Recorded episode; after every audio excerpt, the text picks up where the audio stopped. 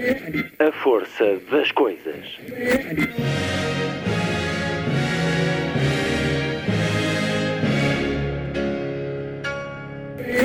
Welcome to the 109th last night of the proms.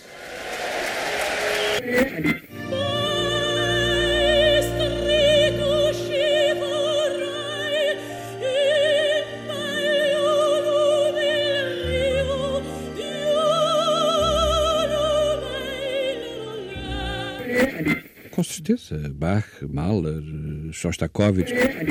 Um programa de Luís Caetano.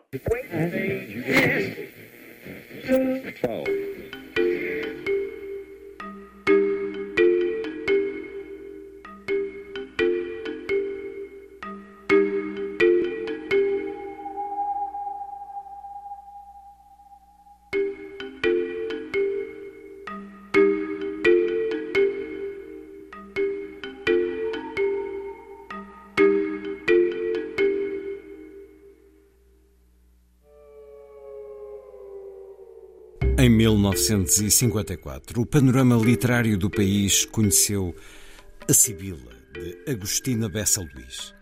Ferreira de Castro destacou-lhe a depuração das palavras. Eduardo Lourenço, a novidade de um olhar insólito, veemente, desarmante, responsável por um momento de ruptura e transição nas letras. Quase 70 anos depois, o livro faz-se filme. Seria quase inevitável, dado a proximidade da obra de Agostinho ao cinema, muito por responsabilidade de Manuel de Oliveira, e é com Paulo Branco, que produziu os filmes de Oliveira, que surge também este novo filme, A Sibila, com argumento e realização de Eduardo Brito, meu convidado na primeira hora do programa, um filme para celebrar a obra de Agostina. Será depois uma minissérie em três episódios para ver na RTP e surge no final de um ano de celebração do centenário da escritora Amarantina. Eduardo Brito, em entrevista, já a seguir. Uma história sobre o poder de uma mulher e a passagem do tempo, e assim será também na segunda hora.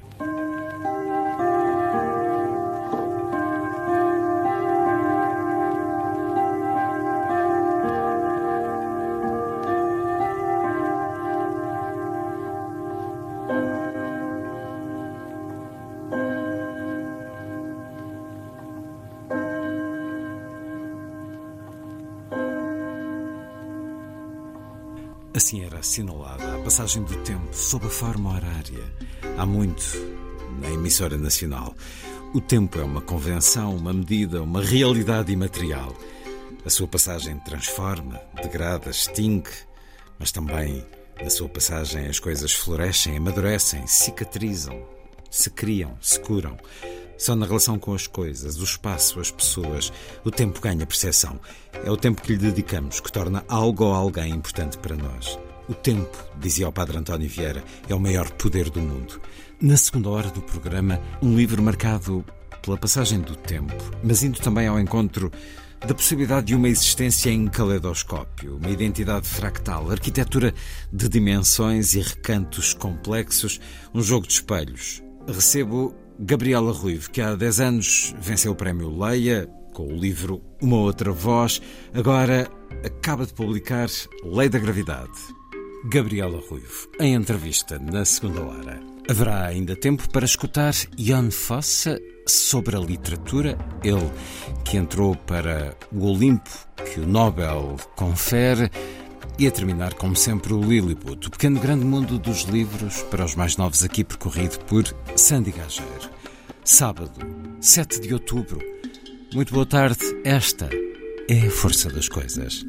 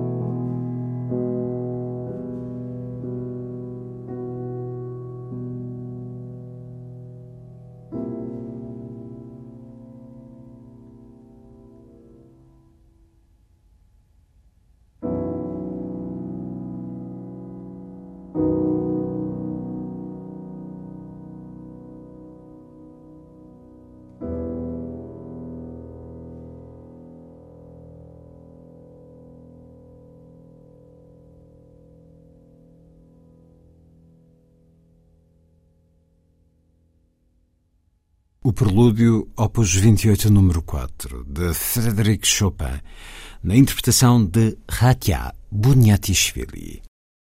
Agostina Bessa Luís, em 1969.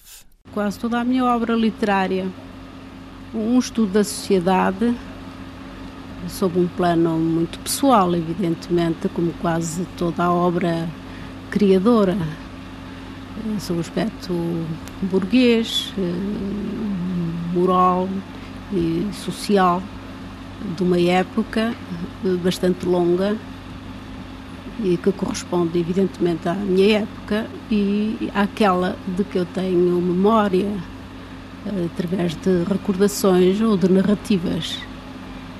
Eh, suponho que isto é quase a síntese de tudo o que eu tenho feito até hoje. É sempre difícil falarmos do nosso trabalho, cada vez mais difícil, à medida que vamos tendo mais experiência, é cada vez mais difícil falar dela. Mas, de facto, gosto mais do romance. Ele permite maior, enfim, um contacto maior com as nossas próprias experiências e uma divulgação dessas experiências através de vários personagens, de várias situações e histórias. Talvez seja por isso que eu gosto do romance, ou porque ele é um retrato da vida que nos cerca, que também é, é um romance vivo. Eh, no fundo, um romance é só um, uma pequena parte daquilo que nós vivemos. É quase que um excedente, mas muito diminuído da nossa vivência.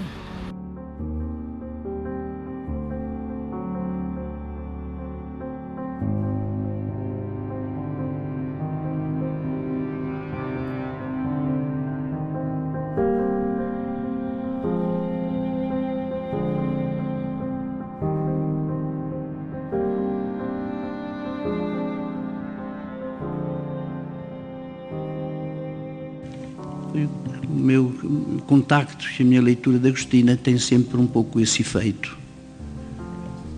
Não a posso ler muito, porque não aguento a tensão, o esforço que é, mesmo como leitor, para estar à altura do menor das suas evocações, tão fora do comum.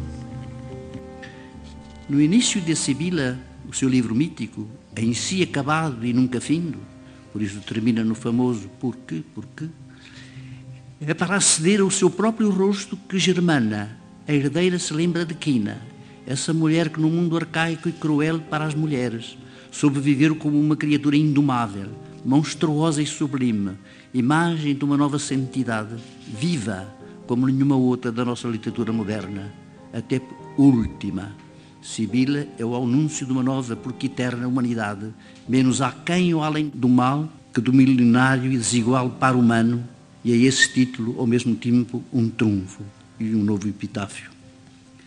Mas o que o seu romance consagrou foi a erupção de um tempo alheio, precisamente às teias implícitas de uma modernidade sem lugar para a obscura, irredutível e incompreensível existência do único, no diferente, como Leibniz se pensava de duas folhas tão iguais para nós.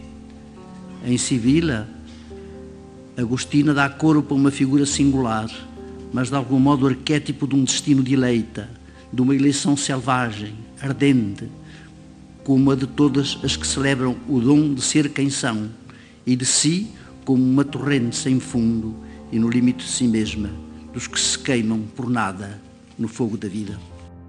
Não tenho ideia se existem gravações de conversas entre Agostina e Eduardo Lourenço, mas espero que haja. Hei de procurá-las, hei de investigar melhor. Ninguém falava de Agostina como Eduardo Lourenço. Enfim, ele falava de forma surpreendente, extraordinária, de muitas coisas como ninguém. Este foi um momento de um dos congressos organizados à volta da obra de Agostina Bessa Luís e Eduardo Lourenço escreveu na altura da publicação de A Sibila, nos anos 50, sobre a Pedra no Charco, que era esta obra, este livro, este romance. E este romance acaba de chegar ao cinema. Acaba de chegar para vermos, porque tenho a certeza que o trabalho foi de uma preparação morosa e difícil também. Vou conversar com o realizador do filme A Sibila, Eduardo Brito, realizador e argumentista. Mas antes mergulhemos neste livro que Eduardo Lourenço dizia de não aguentar a tensão, este romance em si acabado e nunca findo. Um olhar extraordinário sobre a Sibila.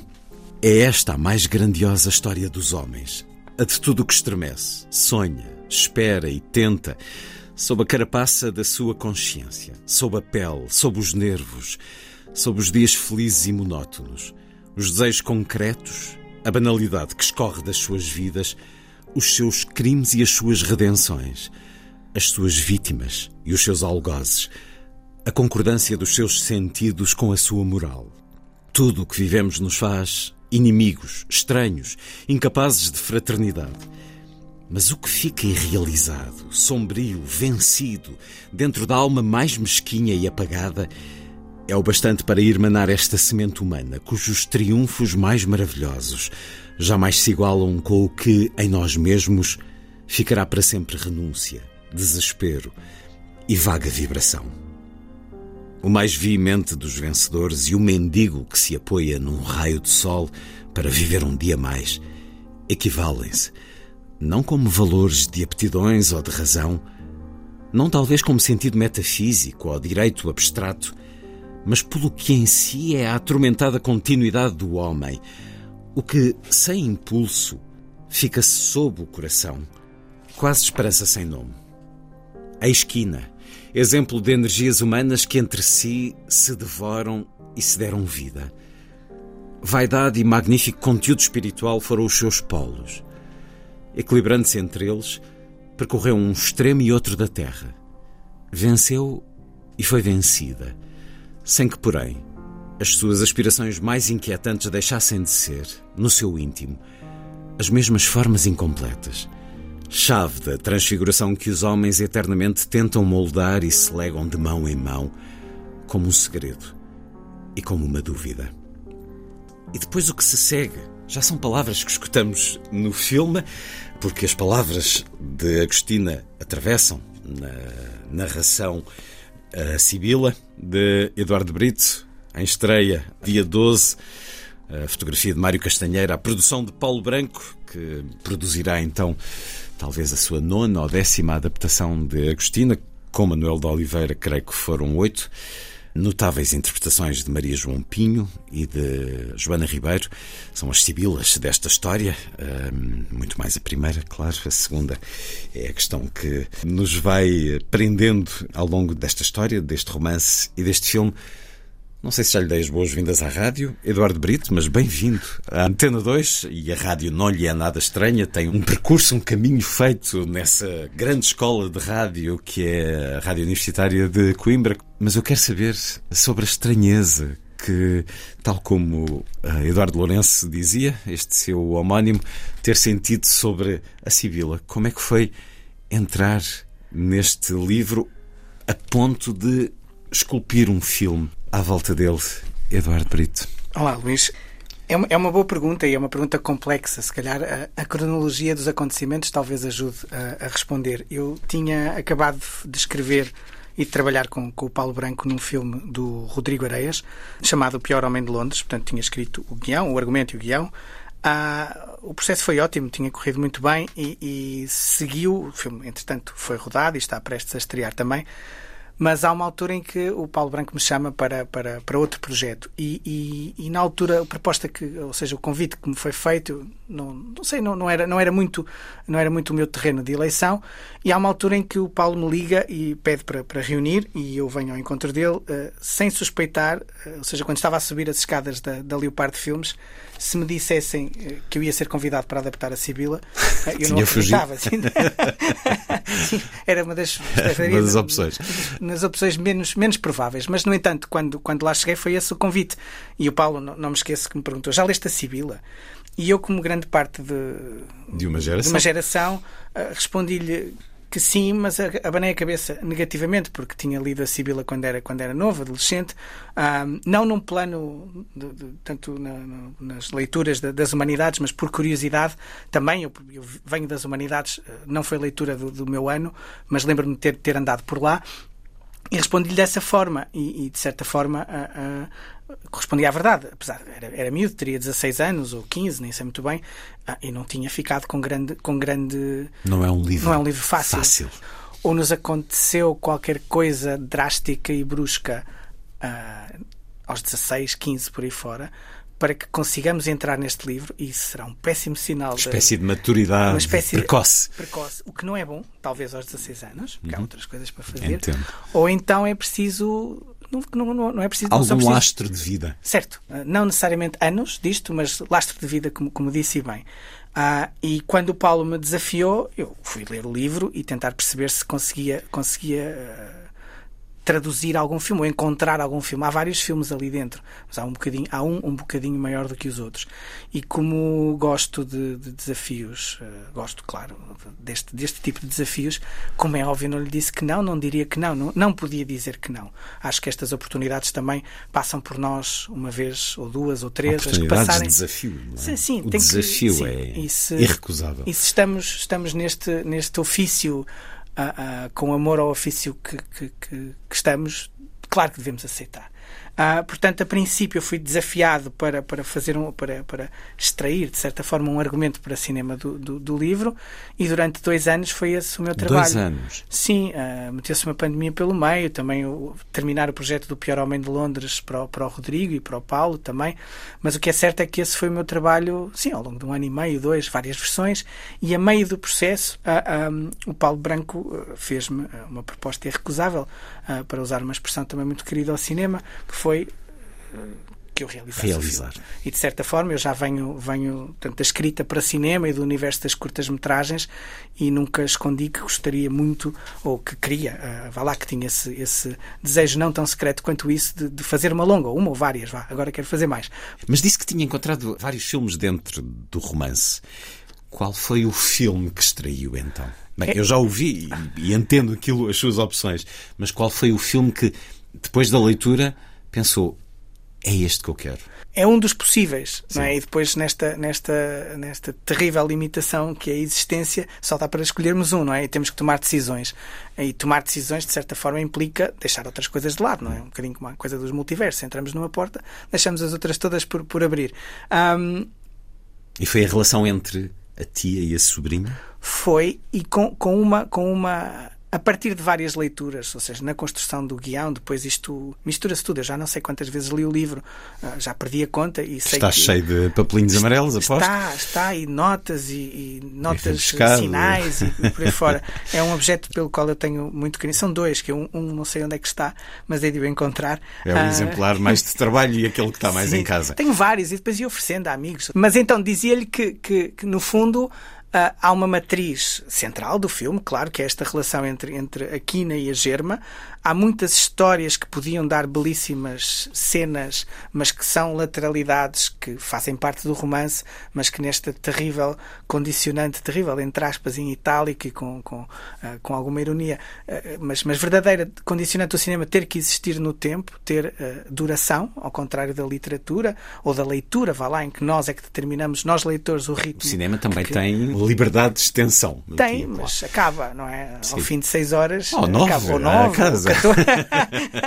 mas de qualquer das formas interessava-me muito, ou seja, eu fiquei com dúvidas, conhecendo também em longuíssimas conversas uh, uh, com, com a Mónica Baldac, uh, que foi uma, uma, uma ajuda fantástica e, e superlativa uh, e preciosa neste processo, um, porque me ia dando pistas. Quer ela, quer o, o, Paulo Branco, quer uma série de amigos e de conselheiras, vá lá, de quem eu, eu, eu me rodeio, um bocadinho como, como, como os Corleone, não é? Que me iam dando pistas de leituras, de visionamentos, de escutas, de visitas, uh, mas centrando-me aqui um bocadinho nestas nas pistas que eu adoro este tipo de jogo. Nestas pistas da Mónica Baldac, eu ia percebendo coisas que aconteceram portanto, na relação entre a Amélia Teixeira e a Agostina Bessa Luís. A Amélia é a Quina, a Germa é a Agostina. De certa forma, isto é assumido. Amélia Teixeira, tia de Agostina. Tia de Agostina, exatamente. Que não estava no livro. E à medida que eu ia descobrindo estas, estas lateralidades, estas histórias, ou que estavam até noutros contos, na Matança, por exemplo, um, numa série, numa série de, de, pequenas passagens noutros livros de, e noutros contos da Agostina Bessa Luís, e também na própria vivência real, se é que se assim posso dizer, entre a Agostina e a tia Amélia, e isso começou-me muito a intrigar, nesta, eh, ou a criar uma, um certo sentimento de dúvida. No fundo, a questão que eu acho que o filme pode levantar de uma maneira não óbvia, até porque nada disto é óbvio, é quem é a Sibila. São as duas, é só uma, porque comumente, não é? A Cristina joga imenso connosco ao, ao, longo do livro. E esse jogo é um jogo que é bom ser jogado, é bom ser seduzido e ser levado nesta teia de equívocos e de caminhos, de becos sem saída, onde voltamos para trás, retomamos a estrada e continuamos o caminho. E, e... É assim a grande literatura, mas levar isso para o cinema nunca será tarefa fácil. A verdade é que o fez, o filme está feito, fica agora ao olhar dos espectadores. O Eduardo, que, como já nos disse, tem já experiência e trabalho feito vários nas curtas-metragens. Escutei-o a propósito dessas curtas-metragens, citando Sherlock Holmes, de que somos ambos leitores uh, aguerridos. O Eduardo citava Sherlock Holmes a dizer ao Watson que preferia muito mais andar nas ruas perigosas e violentas e sujas de Londres do que ir para o campo, onde tudo era ameaça escondida. Também esta Agostina se passa num campo, no interior. Digamos que não há as clareiras com cães grotescos escondidos, mas há todo um tipo de misticismo. Não é fácil e não é seguro entrar. Como é que foi rodar? O Eduardo está habituado a finis terras e aprecia-as nos seus trabalhos. Este norte de Agostina é também um lugar muito difícil de desbravar se aceitar um sim um não. O não prende-se com, com, uma certa familiaridade. Eu sou, sou, sou de Guimarães, sou do Entre Douro e Minho, uhum. é? um, espaço, um dos espaços a que chamo casa, não só o único, mas, mas o principal, onde vivo, e conheço bem, uh, ou seja, cresci ali, ou seja, uh, aquelas névoas, aqueles cheiros, aquelas cores, aqueles uh, espaços escuros ou obscurecidos. São seus são muito familiares e, de certa forma, voltar ao livro permitiu-me reavivar uma série de, de, de passagens uh, e memórias que, que, que, a minha infância me proporcionou. Portanto, essa é a parte onde há uma certa familiaridade e, e isso, de certa forma, estimula a minha intuição hum. para, para algumas decisões partilhadas, mas que foram. Que foram que mas partiram... encontrou isso no imaginário de Agostina? Sim, imenso. Ou seja, imenso. Eu até debati isto com o meu irmão, que é historiador, a, a, no sentido de, epá, isto parece eh, este cenário. Ah, claro, isto é aqui ao lado, não é? Ou seja, ah, isto faz-me lembrar o fulano. Ah, claro, isto é o mesmo tipo. Ou seja, é um mapa que conheciam. E é um mapa, ou é um, um espaço de observação que a mim sempre me causou bastante estranheza no melhor sentido da palavra, no sentido de quase olmesiano, de, de, de ficar a olhar a ver se qualquer coisa acontecia. E no caso da Sibila, essas coisas acontecem de uma maneira muito ou brusca, ou muito brusca, ou muito violenta, ou muito, ou muito subtil. Um, portanto, esta é a parte em que lhe respondo que não foi, não foi difícil. Agora, a dificuldade está, está em começar a depurar isto em termos de imaginário para cinema, não é? De imagem. Nós, de, de, imagem, lá, de fotografia para cinema. Se nós fechamos os olhos e imaginamos a casa da Vessada, cada um de nós imagina, imagina lá conforme as várias casas da Vessada que já ouviu falar, onde já esteve, de, de, cujas fotografias já viu. Agora, tentar encontrar aqui um, um, decor que servisse uh, o propósito uh, não foi uma tarefa fácil e, uma vez mais, contou com a ajuda da Mónica Baldacchi com uma pista, que é temos que começar pela cozinha. A cozinha de pedra, uma cozinha antiga, que não tivesse sofrido qualquer intervenção com o tempo, era a matriz, ou era o ponto, era o fulcro de, de, do resto que viria aí. E depois há também uma referência muito curiosa, que é, apesar do meu gosto, da minha que não interessa nada para aqui, claro, mas há, há algumas curtas e alguns trabalhos fotográficos e mesmo alguma parte da escrita que eu vou fazendo convoca muito uma ideia de nuvens, de neblina, de céu, de paisagem e de horizonte. E esse lado, e esse, daí esse desconforto altamente saudável para mim, é que Agostina não gosta de horizontes, ou seja, há uma referência, alguns nos contos amarantinos, onde ela se manifesta um bocadinho contra o horizonte, porque porque está tudo à vista, ou seja, não fica espaço para a imaginação. E há esse lado, e esse, essa frase foi altamente motivadora, se é que eu posso usar a palavra, uh, uh, para mim, ou seja, no sentido de não haver céu. O filme praticamente não tem, não tem céu é todo encafuado tem num muito, espaço. Tem muita parede. Tem parede. Parede de pedra, Sim. parede pintada, uh, tudo Sim. austero, tudo antigo, tudo mínimo tudo também. cheio de história. Sim, e há esse lado da falta de horizonte que foi muito importante para a modulação do espaço, do espaço dos decors que, que, que fazem, que fazem o filme. É, um, é são paredes eh, interiores, vá lá, de, de incomunicabilidade de, entre, entre, entre seres humanos, mas também uma espécie desta fortaleza. Há páginas tantas na Sibila, a Agostina cita que Quina, o universo para Quina, mais coisa menos coisa, acabava no, no, no limite das terras dos amigos dos amigos. Portanto, nós percebemos que há ali uma, uma espécie de, de, de universo, ou de, de, microcosmos dentro daquele vale amarantino, ou de Vila Miã, em que Porto, o mar, Guimarães, Braga, Lisboa, não interessa. É não interessa. Nada disso interessa. Interessa aquele universo que acontece ali, também de uma forma muito pouco temporal, não é? Uh, uh, Suspenso no tempo. Sim.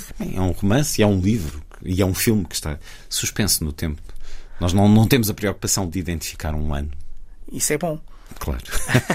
e Agostina, deixe-me deixe só dizer, Luís, ao longo do livro, e isso também é outra pista muito engraçada e que, de certa forma, uh, implica. Lá está, esta, esta atmosfera da Sibila. Agostina, se nós sabemos, se fizermos um bocadinho de arqueologia, percebemos quando é que morreu Amélia Teixeira Bessa, percebemos quando é que nasceu, eh, quando é que é a primeira referência. Uh, há uma data, há uma data na varanda desta casa Sim. que marca a reconstrução Portanto, nós a casa sofre um incêndio conseguimos e, portanto, fazer a cronologia, mas Agostina, no livro, se não estou em erro e se a memória não me falha, refere três datas.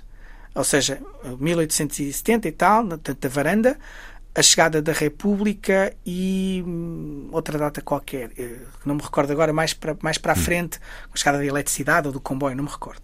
Mas, ao entendermos um livro assim, quer dizer, que é que acontece na história de Portugal nessa altura? Há uma mudança de regime, da monarquia para a república, duas guerras mundiais. Quer dizer, o mundo sofre transformações incríveis. Uma ditadura, mas imensas. é como se tudo ali estivesse ao abrigo do mundo. E ali há, um, há uma bolha.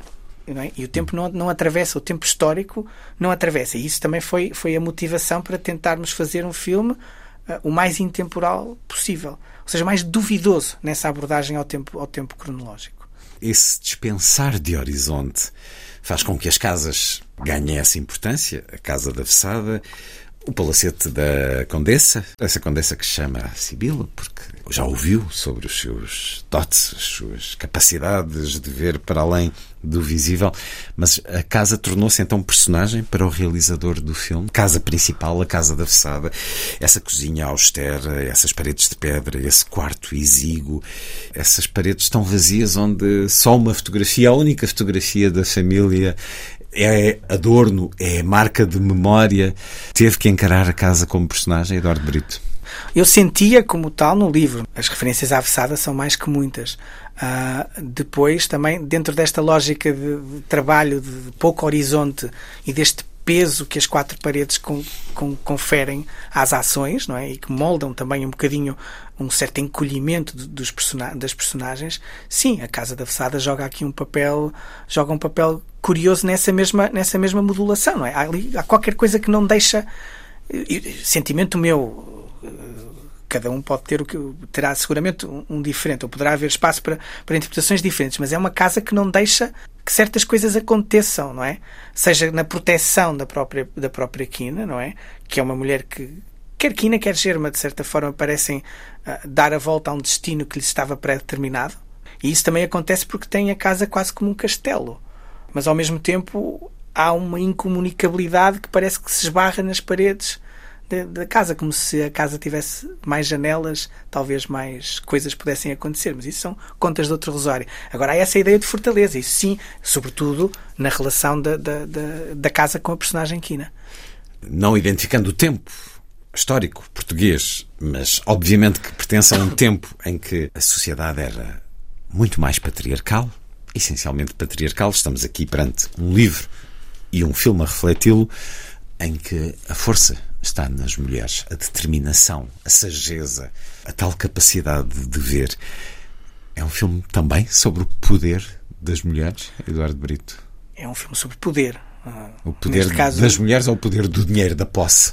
Vários tipos de poder. É claro que há esse poder das mulheres, é um filme também sobre o poder, sobre, sobre o poder de uma mulher, ou seja, de uma relação de poder das duas, não é? de, de quase como se puséssemos dois uhum. ímãs e, e, não conseguíssemos aquele equilíbrio sem que uma se desequilibra, sem que uma desequilibrasse a outra. Também sobre um lado de grande poder, de, de magnificência de, de quina, de grande poder material e de, e de um pretenso poder espiritual. Que essa é a minha grande dúvida entre várias leituras, é perceber se ele de facto existe. Há pouco conversava com os amigos, se fizéssemos uma tabela uh, em que inscrevíamos as, as uh, falando do livro, as ações espirituais de Quina, elas não são assim tantas quanto o título do livro e, as, e aquilo que temos vindo a falar do livro propõe. Então, no entanto, a, a Sibila existe ou não? Onde é que está, de facto, essa força mágica? É muito mais uma força humana do que sobrenatural. É, no caso de Quina, eu sentia assim. Ou seja, dentro desta lógica que falávamos há pouco, da tal. Vamos contar aqui os casos, não é? Vamos fazer aqui um bocadinho de, de, de estatística. Se entramos na materialidade de Quina, do ouro, das terras, da, do dinheiro, etc., ela desequilibra, cai, a balança pende um bocadinho para esse lado. Por outro lado, é? no início da juventude de Quina, há aqui qualquer coisa que nós não percebemos bem. Não percebemos porque é que ela cai, o que é que lhe dá, que ataca este. Não é? Há quem lhe chame escoada, há quem lhe chame branca, inclusivamente. Não é? O que é que lhe aconteceu? Não é? E depois uma, uma, uma, um aproveitamento, e isso está, está é, é, dito e filmado, um, aproveitamento desta condição. E aqui é que está a tal dobra, a tal dobra ao destino, não é? Quina pensando na própria Amélia, ou entre Amélia e Quina, se nós pensarmos num Portugal rural de início de século, uma mulher naquelas condições estaria destinada a ter uma série de filhos, a ter um marido que possivelmente abusaria, ou seria um elemento dominador e patriarcal, uma vida sempre secundarizada pela dominância eh, masculina, e Quina, com a sua com a inteligência daquilo que, capitalizando aquilo que lhe aconteceu, dá a volta a isto tudo. Só que depois é, o preço, ou seja, o é final perfeito, não acontece. Ganha, mas também perde. Mas também perde. Germa, por seu lado, e o, final, e o final do livro e também o final do filme são, são, são indicadores disso, e há aqui uma, uma, uma, uma um paralelismo não é? entre, entre os dois, ou seja, muito forte entre os dois, sobretudo os últimos dois ou três parágrafos do, do livro, que são de uma força. Uh, uh, eu não me lembro de ter lido nada assim. E aqui entre nós também espero que nunca mais voltar a ler, porque já estou muito satisfeito com este, com este remate que a Agostina faz, que é, a Agostina quando escreve a Sibila é nova, tem o um mundo inteiro à frente e chegar à Sibila, ou seja, eu enquanto leitor chegar à Sibila depois do fim da vida da Agostina Bessa Luís e ler a esperança toda, mas a incerteza toda da autora naqueles três parágrafos, eis germa. Uh, ou seja, o parágrafo começa com portanto, há o ex-quina, há o ex-germa prestes a assumir a condição de Sibila, mas Agostina está a falar dela, está-se a ver ao espelho com toda a dúvida, toda a incerteza, toda a insegurança de que aí vem, não é? De, de, de, tudo o que pode acontecer e o que pode não acontecer, e de certa forma chegar ao fim do caminho de Agostina Bessa Luís e receber a Sibila e perceber que ela conseguiu, de certa forma, também a, a cumprir aquele destino que ela própria se propôs nas últimas páginas do livro. E se isto não é fantástico, defina-me fantástico, não é? Há todo um programa com, com, a, com o programa que ela lança a si própria, enquanto personagem de um livro, e que depois a vida uh, acaba por lhe fazer justiça no, no, melhor, no melhor dos sentidos e torná-la na, numa das, na grande ou numa das grandes vozes da literatura portuguesa do século, do século XX. E isso, de facto, é fantástico e arrebatador. Não é? Percebo que está bem dentro desse mundo da Agostina, à sua maneira, no seu olhar, na sua interpretação entra numa galeria de realizadores que levaram Agostina ao cinema e muito já se escreveu e muito escreverá mais, certamente, sobre esta capacidade que, para além de tudo, para além de enfim, toda a boa literatura, naturalmente, será tentadora para a sétima arte. Mas Agostina, eu só espero que alguém faça A Ronda da Noite, que era o filme que Manuel de Oliveira desejava fazer, disse-me nessa entrevista justamente num escritaria dedicado a Agostina Bessa Luís, onde, em 2010, onde ela já não pôde ir devido ao seu estado de saúde. Conversei com Manuel de Oliveira sobre Agostina, conversei com João Botelho sobre Agostina, converso agora também com Eduardo Brito. O filme A Sibila chega aos cinemas no próximo dia 12. Para estas extraordinárias personagens femininas, tiveram que escolher mulheres a que lhe fizessem jus para as interpretar, e é por isso que na história do cinema uh, português há uh, papéis agostinianos que dão a atrizes quase um lugar no mito, Leonor Silveira ou Ana Moreira na Corte do Norte, e não uh, retirando de maneira nenhuma a força que Joana Ribeiro tem neste filme. Maria João Pinho entra também nessa galeria. Bem, falando com o realizador, ele não vai dizer certamente que não, mas ficou o próprio realizador surpreendido com a incorporação, a possessão que Maria João Pinho faz da Sibila? Apetece citar aquilo que ouvimos há bocadinho do Eduardo Lourenço, a propósito de Quina, eh, que cai como uma luva no, no desempenho ou na atuação da Maria João Pinho, que é monstruosa e sublime. Hum. Ou seja, há de facto, ela tornou-se a Quina de uma maneira eh, arrebatadora. E, e como é óbvio, isso sente-se. Eu lembro-me lembro de estar numa ou duas, de uma ou duas situações, de perceber ou ter, ter aquela, aquela, aquele ato ao segundo, aquela percepção de que a Maria João Pinho, quando está a fazer determinada cena, não está connosco, no melhor dos sentidos que isso tem. E isso de facto é sublime, uh, usando outra vez a, a, palavra que usei há pouco. Ou seja, há uma altura em que todos nós, a equipa inteira, está uh, siderada a ver este espaço de transformação e esta outra dimensão onde ela está. E isso traz-nos muita felicidade, ah, seja enquanto espectadores, quando percebemos a Maria Falconetti na Paixão de Joana d'Arc, ah. por exemplo, uh, quando percebemos agora a Maria João também na, na, na, na Sibila, um, mas tendo tido a sorte de estar no decor quando, quando, quando a cena é filmada, ou as cenas são filmadas, é de facto um pequeno mais. São assim, é como se fosse um microsegundo onde nós também estamos ali perto, nos sentimos todos como parte de um todo no qual confluímos com arte, técnica, sabedoria, uh, ideias, fotografia, etc. Mas nesses momentos são momentos de, de, de particular êxtase cinéfilo, cinematográfico, vá lá. Um, não podia deixar, não podia deixar de o dizer.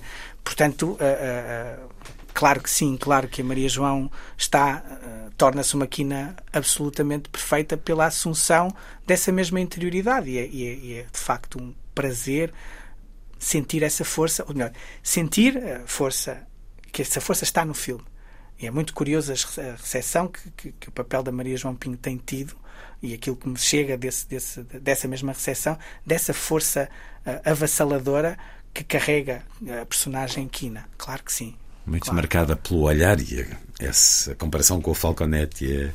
Eu depois vi imagens da rodagem e quando vi Maria João Pinha a sorrir, quase que não a reconheci, porque as vestimentas, estava, estava vestida de personagem, só que com um sorriso na cara, isso é, é, fazia dela uma mulher completamente diferente, porque nós nunca vemos nem um sorriso, nem se calhar a aproximação a um sorriso no desempenho do papel. Como é que pensou levar as palavras de Agostina para o filme, Eduardo Brito? No caso da construção do, do argumento, é uma coisa. É uma coisa cíclica, não é? Vai-se e vem-se. A roda sobe, um bocado como um moinho, não é? Andamos ali. Um, e há coisas que se vão depurando. Um, eu lembro-me que desde, desde a primeira hora que sempre pensei no filme com narração. Hum. Um, de novo, haveria outras possibilidades, claro que sim, mas eu sempre pensei, sempre pela, pela questão da, da, da, dimensão filosófica do texto. Nunca, em, em, tempo algum, passou pela cabeça, a mim, a quem, quem esteve comigo, e até foi uma coisa muito concertada entre, entre as pessoas, o Paulo Branco, entre o produtor, uh, entre a própria Mónica Baldac, que, no, que, nos ajudou imenso. Ou seja, isto sempre esteve lá. Acho que nunca foi uma não hipótese. Seja, a narração. A narração. Até porque eu tenho uh, um fascínio muito grande por filmes com narração e por filmes mudos. Uh, percebo, acredito na autonomia do cinema relativamente à palavra dita. Sim, o cinema começa sem, sem palavras, mas uh, gosto muito do Barry Lyndon, do Stanley Kubrick, e é, aceito o narrador como a personagem principal do próprio Barry Lyndon. Magnificamente lido por um, pelo, pelo ator inglês Michael Hordern.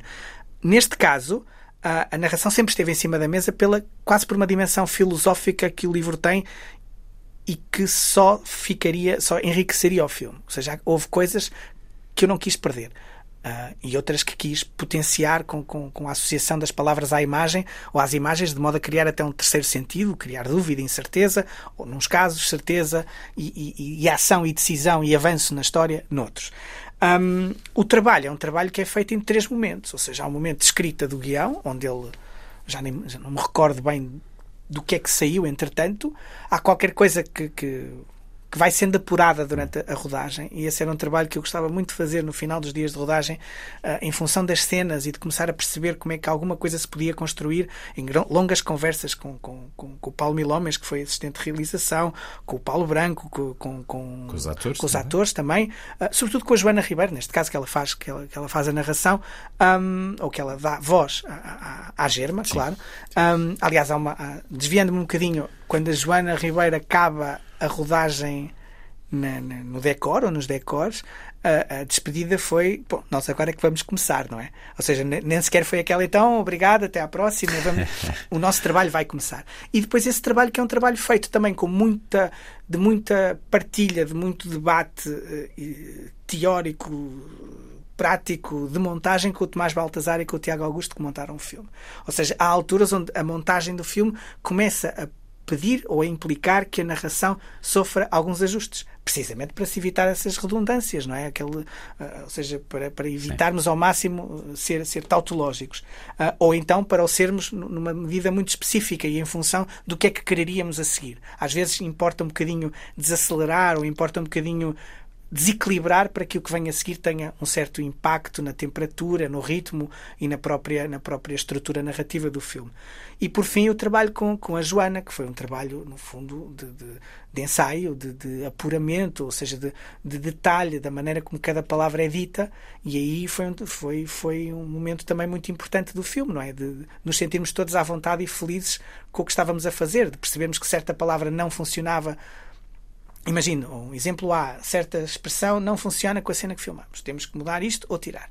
E, e, e aí custa um bocadinho perder algumas, algumas, algumas passagens agostinianas. Depois habituamos-nos, claro, e ficamos bem.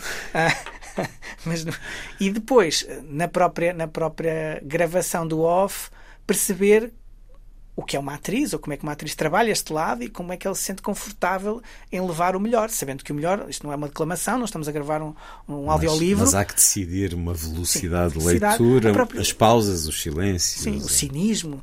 Uh, Lembro-me de estarmos uma vez a, a, a trabalhar a intuação de uma, já não me recordo qual era, mas demorou-nos muito tempo até chegar à palavra, à, à, intuação certa, à carga certa que ambos sentíamos, ou seja, esta convergência de vontades, que são estes processos coletivos de, de criação, para que determinada palavra soasse de determinada forma em função daquilo que tínhamos filmado, em função do que tínhamos escrito e por aí fora fazendo. Isso nos audiolivros também acontece, permita-me que lhe diga.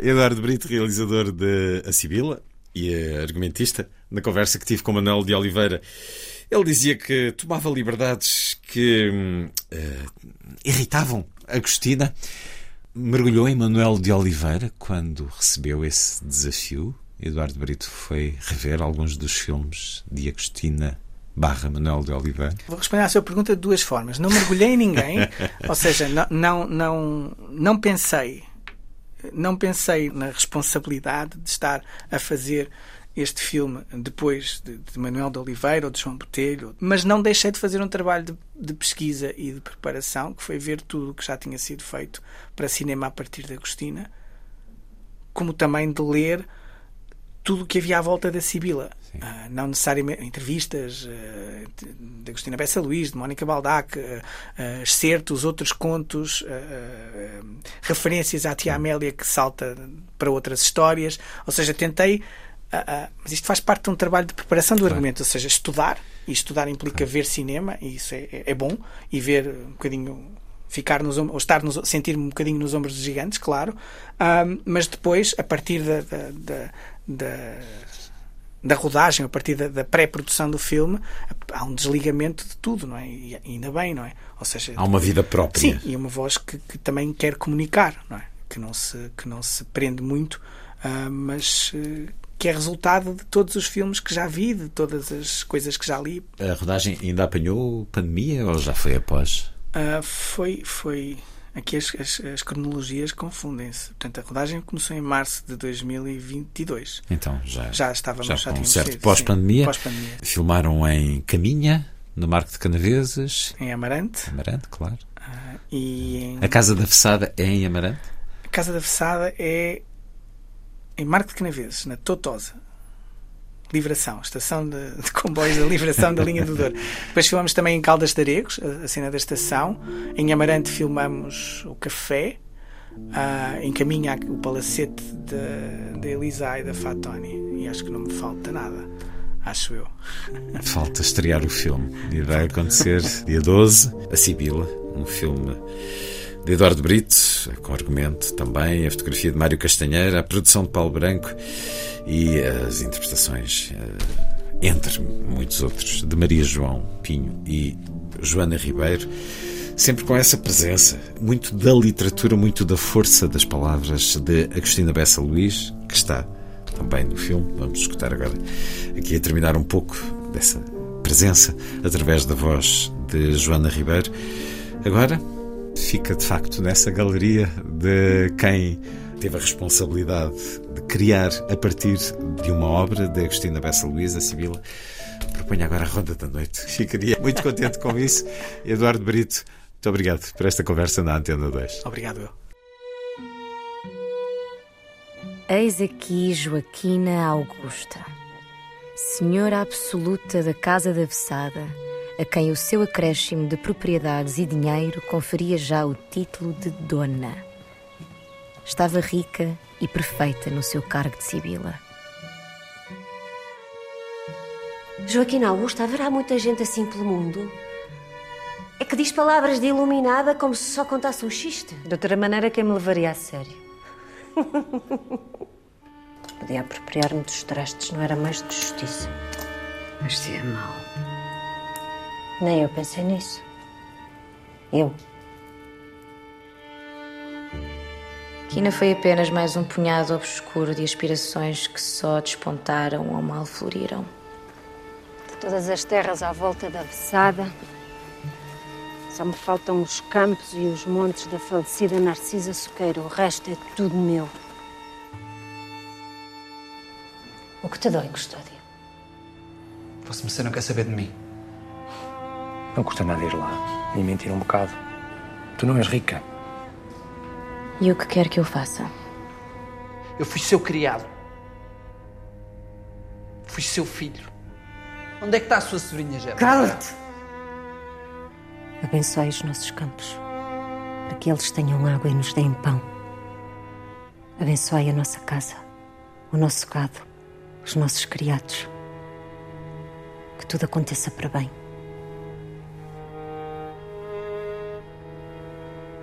Agora mandamos nós.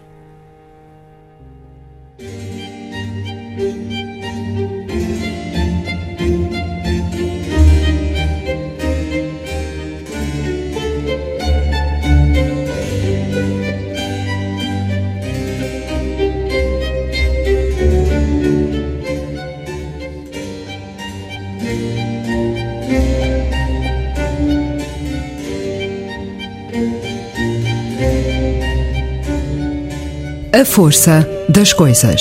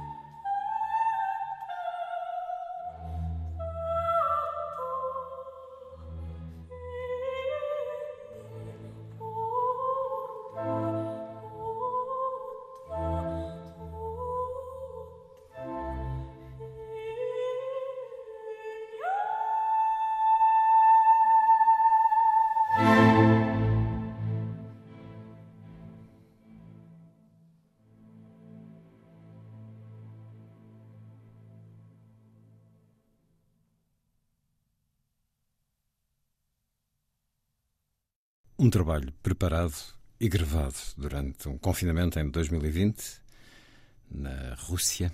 Um olhar ao terceiro ato da ópera La Traviata, de Giuseppe Verdi, pelo ensemble Música Eterna, do greco-russo Theodor Kurentsis. Aqui com a voz da soprano Nadezhda Pavlova.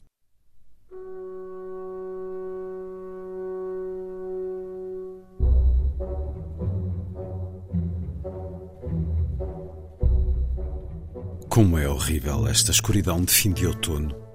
Já se está no final de novembro. É uma terça-feira, no final de novembro de 1979.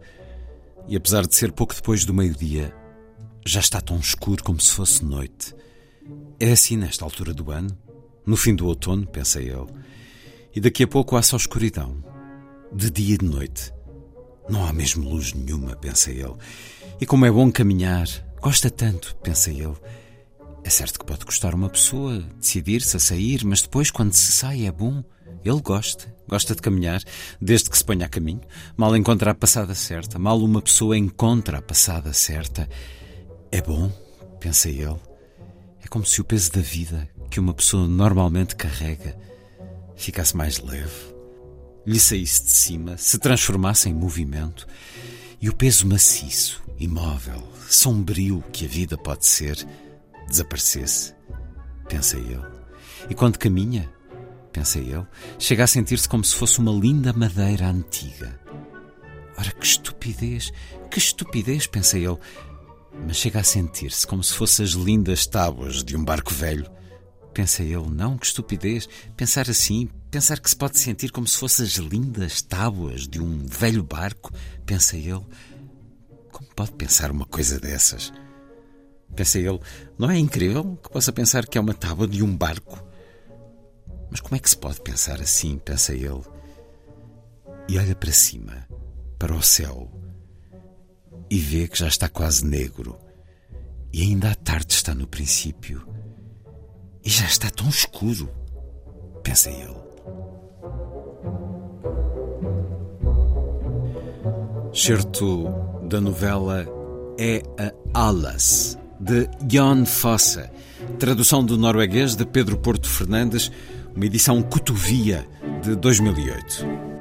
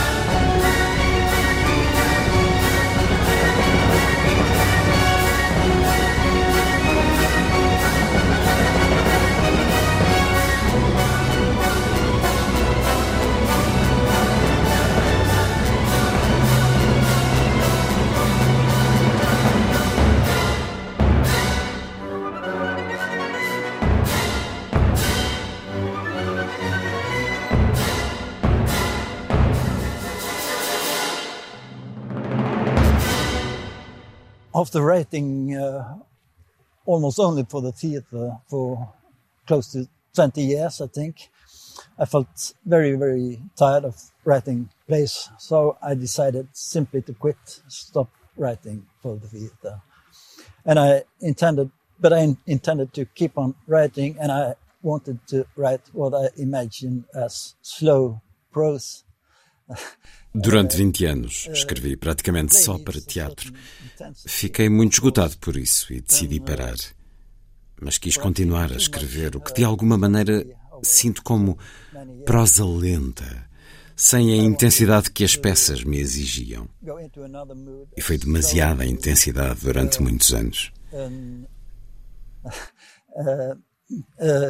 a play needs a certain intensity, of course, and uh, perhaps even too much uh, intensity over too many years. Uh, I wanted to go into another mood, a slower mood, uh, and to write uh, long sentences with this a kind of flow to them. Quis essa outra forma, uma forma mais tranquila. Escrever frases longas, deixar-me ir nelas. Mas não tencionava escrever um romance longo. Aconteceu apenas. Comecei a escrever e continuei, continuei. De alguma maneira ele escreveu-se sozinho. Não consigo explicar, mas ao fim de tantos anos de escrita, essa é a maior dádiva de escrever e de ser um escritor. Esta experiência de que algo vem ter connosco. Não é algo que se tenha experimentado. Pode assemelhar-se, mas vem transformado. E nesse ato de transformação assume uma outra forma, que inclui ritmo, claro, e tanto mais com que temos de lidar quando escrevemos. I kept on writing and I kept on writing, and it more or less um, wrote itself as it happens when when when you are writing well. It, it writes itself in a way. It's inexplainable, and after so many years as a writer, that's the the biggest gift of writing or, and of being a writer. This experience of uh, that something comes to you it isn't something you have experienced. It's it can resemble it, but it comes in a transformation, and it's this uh, just this uh, transforming act that somehow gives what I might call form to it. That also include rhythm, of course, and uh, yeah, almost everything imaginable. Uh, uh, yeah, what you have to deal with when writing fiction. Jan Fossa, Prémio Nobel da Literatura 2023. Daqui a pouco, a conversa com Gabriela Ruivo. Prémio Leia, em 2013, tem novo romance, Lei da Gravidade.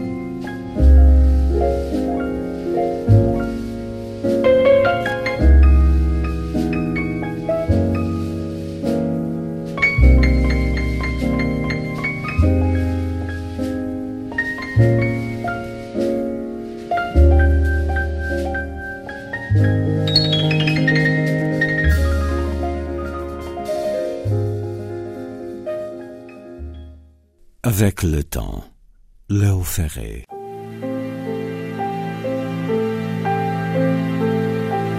Avec le temps,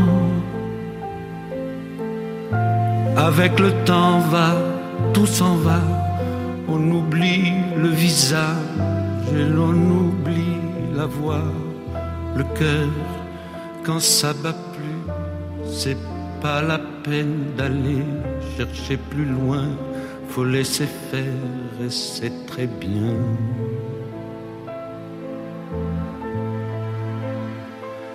Avec le temps, avec le temps va, tout s'en va, l'autre qu'on adorait, qu'on cherchait sous la pluie, l'autre qu'on devinait au détour d'un regard entre les mots, entre les lignes et sous le phare d'un serment maquillé qui s'en va faire sa nuit. avec le temps. Tout s'évanouit.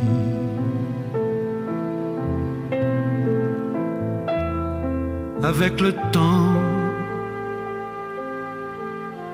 avec le temps va, tout s'en va, même les plus chouettes souvenirs s'attallent de ses gueules à la galerie farfouille dans les rayons de la mort le samedi soir quand la tendresse s'en va toute seule.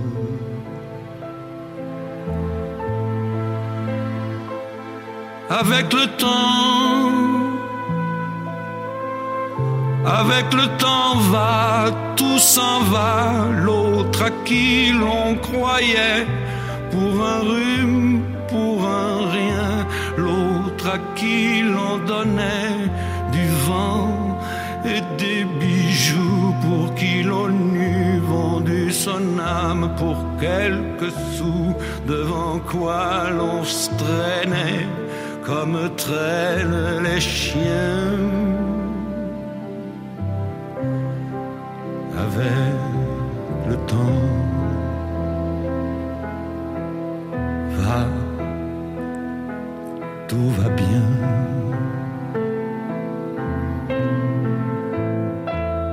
Avec le temps, avec le temps va, tout s'en va on oublie les passions et l'on oublie les voix qui vous disaient tout bas les mots des pauvres gens. Ne rentre pas trop tard, surtout ne prends pas froid.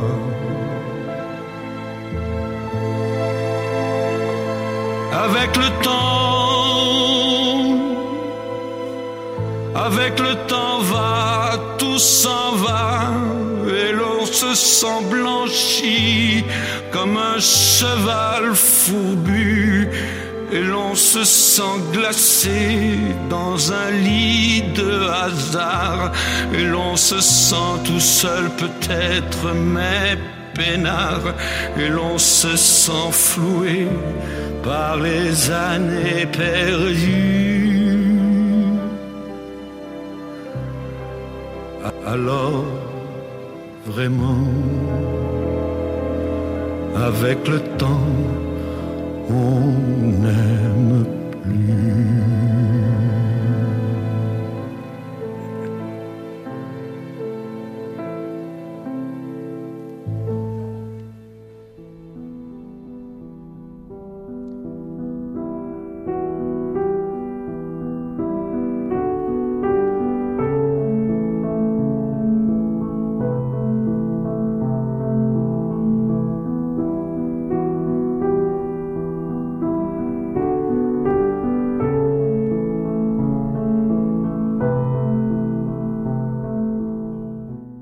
Não me reconheces, pois não? Claro que não. Ninguém pode reconhecer o futuro. Se bem que há quem o consiga. Quem seja iluminado o suficiente para distinguir padrões nos dias sempre iguais. Semanas. Uma sucessão monótona de acontecimentos que acreditamos responderem ao acaso ou a uma lei misteriosa que nos transcende e assim intuir a forma como esses padrões se encaixarão uns nos outros transformando-se em praças e avenidas, aquedutos, vias rápidas que nos levarão mais rapidamente ao destino. Esse destino miserável que desde sempre aprendemos a temer como algo perene. Há, porém, quem veja no destino uma manifestação da força de vontade, da determinação. São os mesmos iluminados que não se deixam atemorizar pela imprevisibilidade da existência, nem pela variedade de forças que nos empurram daqui para ali sem qualquer coerência aparente. São os que sabem usar as forças do universo a seu favor, transformando-as em vetores de sucesso e empreendimento. Mas que sabes tu disso, meu Palerma? Tu que sempre andaste aos tombos, à deriva, sem qualquer plano, interesse maior, objetivo. Não olhes para mim com essa cara. Conheço-te de gingeira. Não, não sou teu pai, já te disse. Sou mais do que teu pai. Calcei os teus sapatos. Palmilhei o teu caminho. Vesti os teus casacos e calcei as tuas luvas. Conheço-te por dentro e por fora. De mim não podes esconder nada. Não penses que me enganas, como enganaste toda a gente a vida inteira. Olha bem para mim. É assim que vais acabar os teus dias. Sozinho. Sem nada. Achas que vale a pena? Pensa bem. Ainda estás a tempo. Ainda podes agarrar alguma coisa a que um dia possas chamar de tua. Tens muito tempo. Tens tempo para mudar a tua vida toda. Tempo para viver, para decidir, para ir em frente, para voltar atrás, para escolher. Aproveita cada dia. É um luxo. Não desperdices tempo com merdas. Despe essa soberba, esse orgulho idiota. Não insistas nos mesmos erros. Será possível não teres aprendido nada? Pensa, meu estúpido. Usa os miolos. Ouve o coração. Mas não ouças só a mágoa, a revolta, o sofrimento. Não te deixes ser escravo da dor.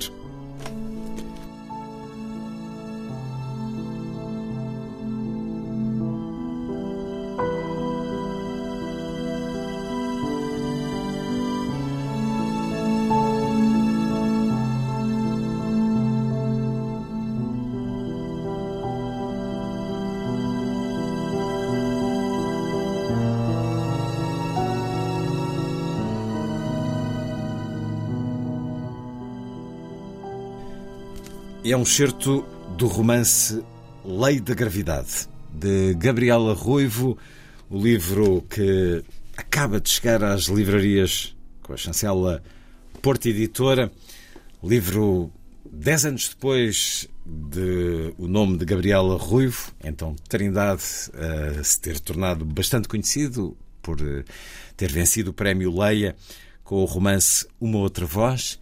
Isso quer dizer que conversamos Faz agora uma década. Gabriela Ruivo, bem-vinda uma vez mais à Antena 2. Neste tempo tem-se divertido a procurar diferentes géneros, publicou poesia também, e falaremos disso. Publicou um livro de contos, Espécies Protegidas, na chancela Onivá. E agora, passado este tempo, escreve muito sobre o tempo. Este é um romance enfim, dizer que um romance é sobre é sempre uma frase que começa logo por ser redutora. Até porque este seu novo livro nos propõe uma multivariedade de impressões sobre tudo.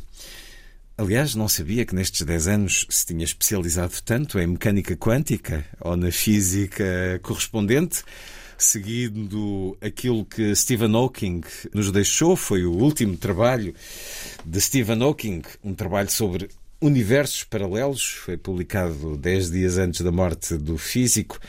A teoria seria uma solução de paradoxo cósmico criado pelo próprio trabalho do cientista, que indica um caminho de existência de universos paralelos, a proposta de que o próprio Big Bang teria criado não apenas um universo, mas incontáveis e como não sou nada especialista, estou a ler da BBC, alguns desses universos seriam bastante parecidos com os nossos, talvez com planetas semelhantes à Terra, talvez com indivíduos semelhantes aos que somos.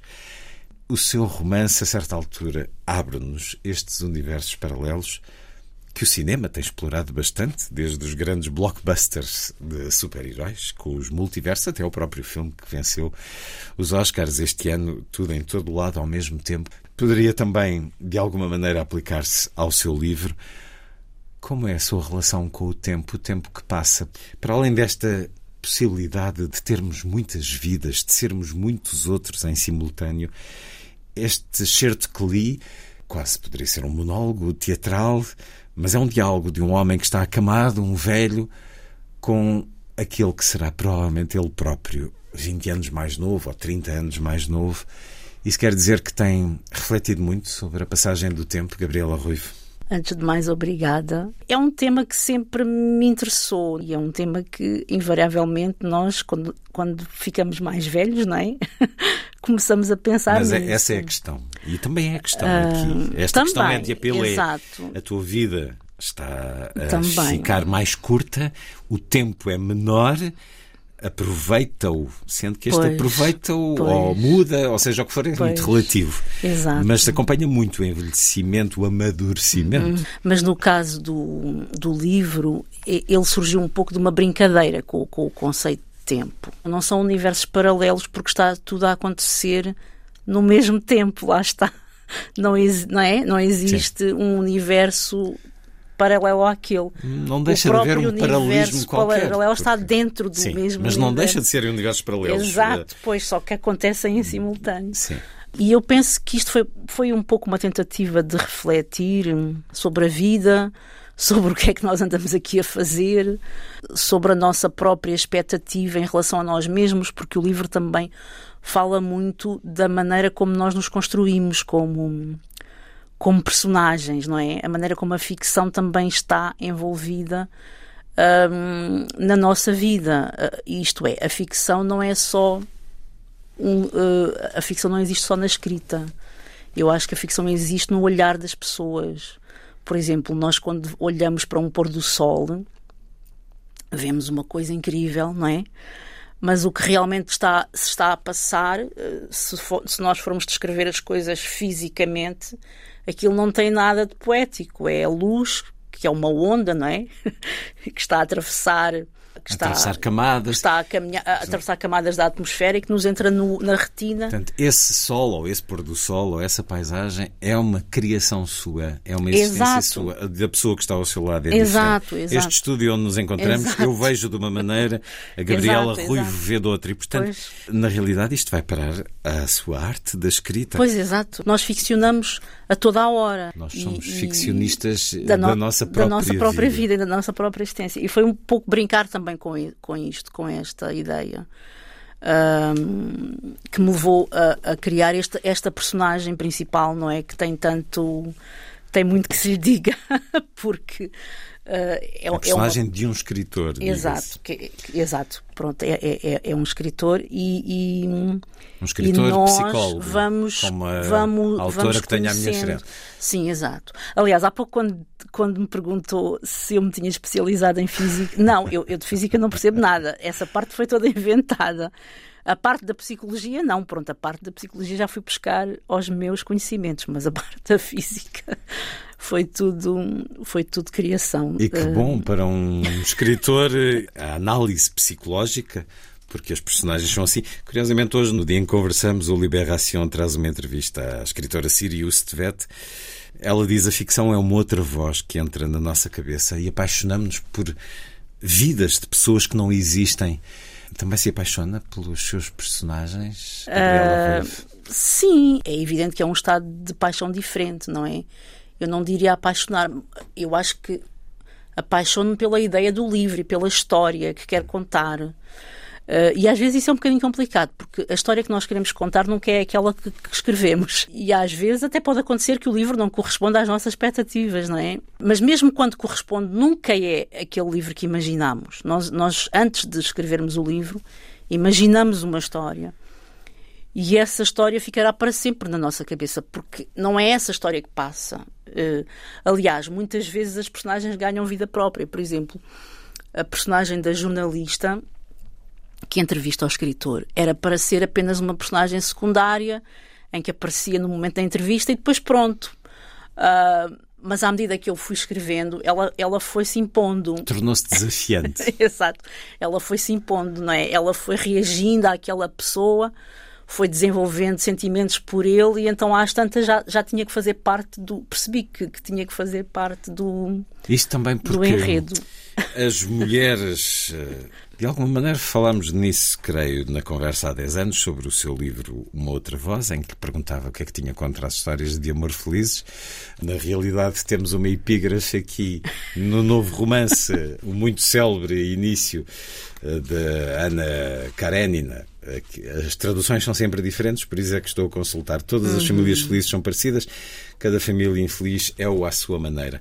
Eu perguntava-lhe há 10 anos, tinha alguma coisa contra as histórias de amor felizes, a propósito do seu livro, que eh, nos leva para um teu avô, da sua avó, uma Sim. mulher que, era, que dirigia um prostíbulo, o melhor, a melhor casa de passe de extremoso, mas a coisa nunca, nunca chegava ali à realização, não, não da relação física, mas da relação eh, amorosa. Bom, mas neste livro, as suas mulheres são muito infelizes nas relações com os homens. Até porque os homens são umas bestas. Não há um homem aqui que eu diria se aproveite. Há uns que abusam das mulheres grávidas, há outros que são cheios de soberba, há outros que espancam as mulheres, há uns canalhas mais complexados, há uns que violam, outros que fazem chantagem por sexo. O meu género não sai nada beneficiado, porque com todos estes homens assim, as mulheres são todas, quase todas, vítimas. E portanto precisava de uma mulher forte. Foi por isso que a sua jornalista se impôs. Diria eu, leitor. Talvez, sim, não sei. Nós geralmente não conseguimos explicar como é que estas coisas acontecem, mas, mas sim, mas talvez. Porque é uma Ah, mulher, ela, torna- ela é uma mulher forte, esta jornalista. Sim, exato. Ela começa por ser uma, uma personagem mais apagada, não é? Lá mais está. deslumbrada com este muito escritor. deslumbrada, exato, muito deslumbrada, mas depois eh, começa-se a perceber eh, pronto, do, do que real, de quem realmente ele é e acaba por conseguir dar aquele passo que, que, que a maioria das pessoas não consegue, não é? Que, que é livrar-se de uma relação abusiva. Ficar Ne- por cima mesmo. Pois, exato, sim, sim, sim. E conseguir, neste caso, consegue, consegue. Aquele movimento de ginasta de dar a Exato. volta e Exato. eh, ficar por cima. Mas antecipava, quando começou a escrever este romance, todo este desenvolvimento fantástico, científico. Eu, eu, na véspera de ler o seu livro, li um outro, Flores para Algernon, que é um grande clássico da, da ficção científica americana dos anos 60, pela primeira vez publicado no nosso país. É um livro fabuloso. E, esse livro também não tem grande coisa de eh, ciência, tem muito mais de psicologia, da maneira como aceitamos o diferente. O seu livro não vai para as prateleiras da ficção científica, mas isto tem qualquer coisa de uma ficção de ciência ou de psicologia, de fantástico também. Antecipava o desenvolvimento, sabia como ia ser é este assim, seu livro desde o início. início eu sabia que queria escrever esta história, esta brincadeira com o tempo, não é? Ahm, esta, esta Mas uma coisa é o tempo, outra coisa é o desdobramento das vidas. Exato, sim, sim, mas o, o facto de o passado, isto tudo começou com, com a ideia de que o passado, o presente e o futuro podem coexistir, Coexistir. no mesmo momento. Ah, eu assisti a, um, a, um, a alguém a falar disto e. e- e- e- Assim? E eu no não- Speaker's Corner, em Londres? não, foi mais, foi mais prosaico, foi no, no YouTube. Estava à procura? Não de... estava, não. É daquele, daquelas pessoas que têm. Há muitas pessoas que têm estas teorias, não é? E que vão para o, para o YouTube, uma espécie de gurus, não é? E eu às vezes gosto de ouvir, porque eu não acredito nessas histórias de vidas passadas e almas e o Diabo 4, mas, mas eu gosto dessas histórias como material literário. Acho muito interessante e, e esta prendeu-me por causa disso, porque no momento em que estava a ouvir o senhor falar sobre essa. Porque a teoria dele é, é que nós. O passado existe no presente porquê? Porque ao recordarmos o passado, ele está a acontecer. Na nossa cabeça, pronto, na nossa recordação.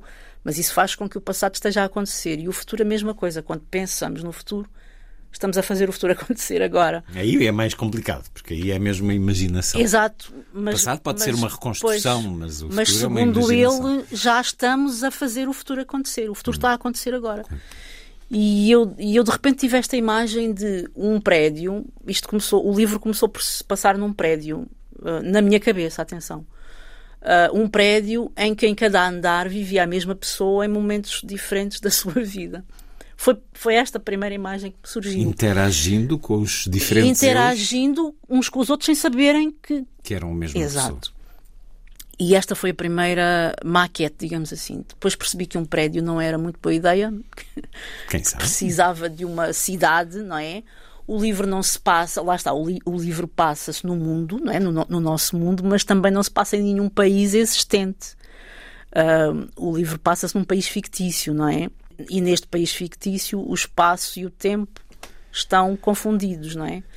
Ah, portanto, eu desde o início que sabia que queria escrever esta história assim. Depois não sabia era os detalhes, não é? E esses foram surgindo. Esses foram surgindo, exato. Mas não vai escapar à minha pergunta das histórias de amores felizes. Porquê é que os homens são todos É gente assim, desaconselhável Isso não foi seu livro? pensado. Aliás, os homens são todos, neste caso, um- há um homem que é, Há um homem que tenta. que é sempre o mesmo, não é? Temos que. Sim. e eu diria que se calhar o, o Tiago mais novo se- poderá ser a esperança, não é? Aquele- aquele que surge no Aquele último, não é? Aquele, aquele que surge no fim poderá ser a esperança, não sei. Porque depois também a história para, ma- mas, mas, é, mas é um pouco isso. É. De repente aparece um que é diferente, não é? Que não, que não Hum. joga e, que- e que faz Isso, até. isso é como naquele pensamento esperançoso de que estamos permanentemente a caminhar para um repetir, aperfeiçoamento. pois. Não a repetir, mas tendemos a aperfeiçoar. Uhum. O mundo tende a ser Exato. cada vez melhor, porque apesar de Exato. todas as guerras e de todas Pois, as barbaridades, pois, pois, isto não é a Idade Média. É, é bem melhor. já- já. Há essa ideia de que caminhamos para uma redenção. Pode haver, pode haver. Não é, é assim, não, não, é, não, não foi isso que eu pretendi dizer, mas, mas pode ser lido dessa forma. E, e em relação a- a- aos amores felizes, eu acredito nos amores felizes, como é evidente, mas os amores felizes não fazem uma história, não é? Pronto, lá Se está. nós queremos escrever. Tolstói. Ah, ah, e depois também, o que acontece muitas vezes é que não existem amores completamente felizes, não é? Nós sabemos que, mesmo nos amores felizes, existe momentos infelizes. E a infelicidade também faz parte da vida. E eu acho que às vezes também há um, há um certo pudor da nossa parte em, em expor essa infelicidade. E, e eu, e eu acho que é uma coisa que eu tento fazer nos meus livros, que é, que é ir ao fundo das, das, das pessoas, não é? Todos nós temos, temos momentos de infelicidade, temos ódio, temos ah, raiva, temos, não é? Os, os tais sentimentos negativos que há pessoas que até acham que temos que nos livrar deles porque são tóxicos. Uhum. Ah, eu discordo completamente. Constroem-nos. Sem eles Fazem não parte podemos de nós. ser melhores. Claro que não, claro que não. Fazem o, o que é tóxico, eu acho, é nós reprimirmos os sentimentos negativos e não olharmos para eles. Isso é, isso é que pode ser muito perigoso. Porque assim não sabemos lidar, Ah, não os porque- resolvemos. Exato, porque não sabemos lidar e porque não os resolvemos. Todos nós temos, temos tendências agressivas, todos nós ah, sentimos raiva, todos nós sentimos medo. E isso é uma parte importante da vida. Nós não podemos viver sem essas emoções, não é? Ah, a partir do momento em que negamos emoções, em, em que, em que tentamos não sentir emoções, aí é, que- aí é que está, e, e mesmo em termos clínicos, aí, é- aí é que começa a patologia Hum. não é? E, e, e eu- tento fazer essa leitura do ser humano nos meus livros, que é apresentar o lado, o lado bom e o lado mau, não é? Digamos, o lado de luz e o lado, É e o lado de eu volto escuridão. a dizer, a porcentagem aqui no género masculino é de uma bestialidade. eh, impressiona diferentes homens no- sempre com o intuito mais animalesco. E os animais têm tanta coisa boa. Isto começa a ser ofensivo para eles, mas eh, do, do ser abusador, do aproveitar-se. Uhum, uhum. Mas, como diz, há essa possibilidade de, de redenção do, do homem digno, com Exato. caráter, Sim, que claro. nos chega no fim. Já a propósito do seu Uma Outra Voz, também dizia na conversa que tivemos que o tempo é um rio, um rio com muitas vozes, e eu estou no meio de todas elas. Aqui as vozes eh, criam ainda uma polifonia mais complexa, mais vasta, mas nessa relação com o tempo que tem, acha que nós somos eh, escravos do tempo hoje, com toda a vida em sociedade que, que temos? O tempo tem mais de tirano ou de maravilhoso? Para si, Gabriela Ruivo. Eu, por acaso, não, não, não, não nos vejo como escravos do tempo. Naquelas obrigações do Sim, trabalho das claro, 9 às não. 5, do... Sim, ne- nesse, nesse, nesse campo sim, nesse campo sim, não, mas eu estava a pensar noutra. Isto é uma coisa muito pessoal também para mim, porque quando nós chegamos, dig- digamos assim, eu acho que quando nós passamos os 50, nós começamos a olhar para o tempo de outra forma e, e começamos a perceber. Eu, eu, aliás, outro dia escrevi isto, já não sei aonde. Eu estava a escrever sobre a idade e a questão era esta. A idade não existe. O que existe é o tempo a passar, não é? E o tempo a passar tra traz, traz-nos coisas. Uh, e, e, principalmente quando começamos a ficar mais velhos, começamos a sentir essas coisas também fisicamente, não é? Uh, eu até dizia, quando somos jovens, nós achamos que a idade é tipo uma fronteira, não é? Em que divide os, as crianças, dos jovens, dos adultos e dos velhos, não é? Achamos que. É, as idades e depois, Exato. E depois, quando, quando crescemos, começamos a perceber que não, que não existe fronteira nenhuma, não é? Que nós somos sempre os mesmos as, a passagem é muito a mais. A passagem do uh, tempo é que nos faz sentir coisas que. E, e, e em termos físicos, não é? Uh, quando ficamos mais velhos, o nosso corpo perde hum. agilidade, perde, não é? Agora estou a falar um pouco da minha experiência pessoal. Eu, eu comecei a pensar nestas coisas há pouco tempo, há relativamente pouco é tempo. Que é, falo dos 50 porque está neles, estou... mas se calhar Exato. nos 40 pensava nos 40 como uma fronteira. Sim, sim, tá, sim, mas não sei porquê, não, não, não sei porquê, quando, quando passei para os 40 não pensei tanto nisto. Também, a pessoa vai sempre pensando um bocadinho, não é? Mas, mas quando passei para os 40 não pensei Estava tanto nisto. a dar entrevistas Agora por causa está... do prémio Leia. Mas uh, aquele certo que eu li inicialmente é de um homem que terá 80 a falar para Sim, ele próprio exato. aos 60 e a dizer tens muito tempo porque e isso é curioso, porque é... de facto, ah, se calhar quando chegar aos 60 vai dizer chatice, já não isto já. Exato. Mas, mas o, mas o é, seu é... ser, a sua entidade dos 80 acha que tem muito tempo. Claro que sim, eu acho que sim, eu acho que sim. Isto Aliás, eu hoje cada olho... dia é um dia. Pois, exato, eu hoje olho para os meus filhos e penso, ah, eles, pronto, são os miúdos, não é? Eles já, um já tem 25, não, 24. ele não, ele não vai ouvir. mas, não é? Para mim eles são os miúdos e, e, e, eu acho que isso acontece sempre. Eu acho que isso acontece sempre. Quando a pessoa chega aos 40, acha que, ah, com 30 ainda és humilde, não é? E como eu acho que isto acontece sempre, eu, eu, eu, aposto que quando chegar aos 80 vou achar a mesma coisa. Não é? Olhando para trás e vendo uma pessoa com 60, pensa, ah, ainda, ainda é muito jovem, então ainda tem muito tempo. Que é, não é? é a reflexão que eu este personagem que... faz. Há uma pergunta a certa altura aqui: uh, mudava alguma coisa na sua vida, se pudesse? Seguia noutra direção? Ai, Sim, sim e não. É assim, há coisas que eu não, não mudava, há outras que sim. Eu acho que as pessoas gostam sempre de dizer que não. Mas eu acho que há erros que não voltaria a fazer, não é? É, é para isso que se aprende. Nós, nós aprendemos com os erros para não os voltar mas a repetir. Se não os tivesse cometido, não teria aprendido. Pois, mas nós estamos a falar em ter uma segunda vida, portanto, nessa altura já tinha tido uma primeira. já não queria voltar a fazer os erros da primeira, não é? E se nessas vidas paralelas, em simultâneo ou não, pudesse fazer outra coisa, o que é que faria? Isto é complicado, porque para mim a escrita não é bem um trabalho. Podia não escrever. Uh, mas tinha que fazer qualquer coisa com as mãos. Eu gosto muito de trabalhos manuais. Artesanais? Sim, acho Mas que não sim. faz isso também?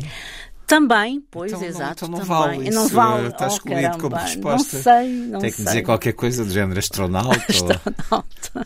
Bem, astronauta acho que não. Talvez desenhar ou pintar ou cantar. Ah. Qualquer são, coisa assim. São desejos antigos. Então fica aqui uma dica para o, o seu eu na o alteridade. Meu... Sim. Uh, ainda sobre o tempo, dez anos depois do Prémio Leia, uh, que na altura foi certamente um, algo de profundamente marcante na sua vida de escrita e na sua vida pessoal. Como é que esse prémio marcou a sua vida nestes 10 anos? Uh, Entretanto, é algo que se diluiu? É uma marca que ainda continua a sentir? Sim, é, lá está. É, o prémio permitiu-me publicar, não é? Eu antes não, não era autora publicada. Eu escrevia, lá está, nas horas vagas. Tornou-a escritora? tornei, foi o prémio que me tornou hum. escritora, sim. Mas porque já, eu já antes escrevendo. nem dizia que era escritora, sim. não é? Aliás, ainda me lembro da primeira, do primeiro telefonema naquele dia, no, quando o prémio é anunciado. Hum o primeiro telefonema do jornalista que eu atendi e que me perguntou se era da casa da escritora Gabriela Rui Trindade. E eu, eu não fiquei... disse é engano, não? eu, eu quase que, que ia dizer, a vontade que tive foi dizer que era engano, que sim, sou eu, mas não sou escritora. foi assim uma coisa estranhíssima de ouvir. Uh, ainda me lembro dessa sensação muito bem. E, mas basicamente foi isso, não é? Marcou o início da minha carreira como escritora. Portanto, ainda é importante, claro. E porquê que se tem espalhado por estes diferentes géneros? Eh, é uma procura de Sempre escrevia, novos caminhos, sim. Não, contos, poesia, eu, eu, eu já escrevia, infantil? Eu já escrevia contos, já escrevia poesia, já escrevia histórias infantis, por isso Portanto, a escritora estava lá, estava só por publicar.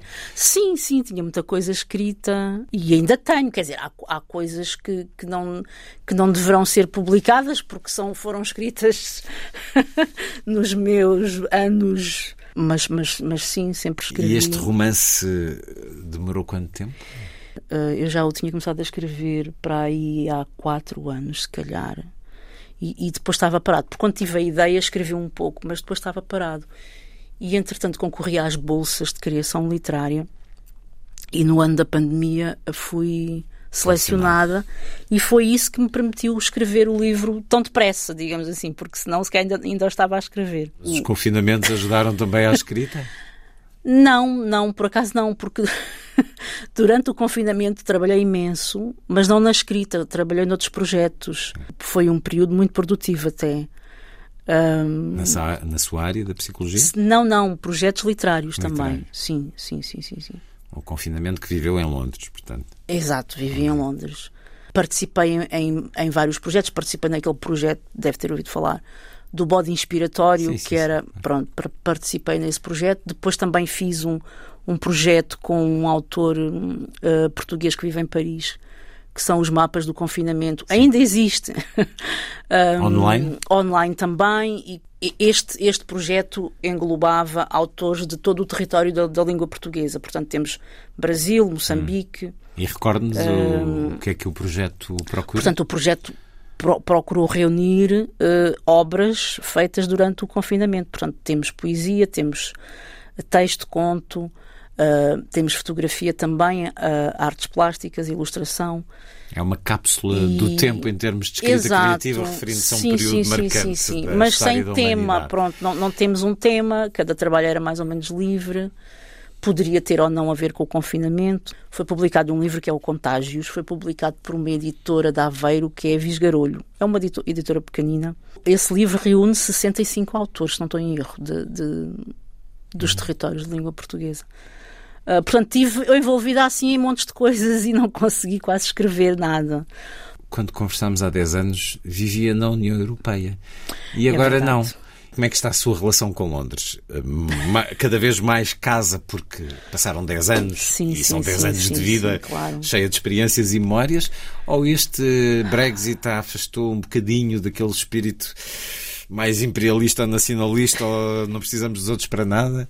Ah, como é que isso está? Não está nada bem.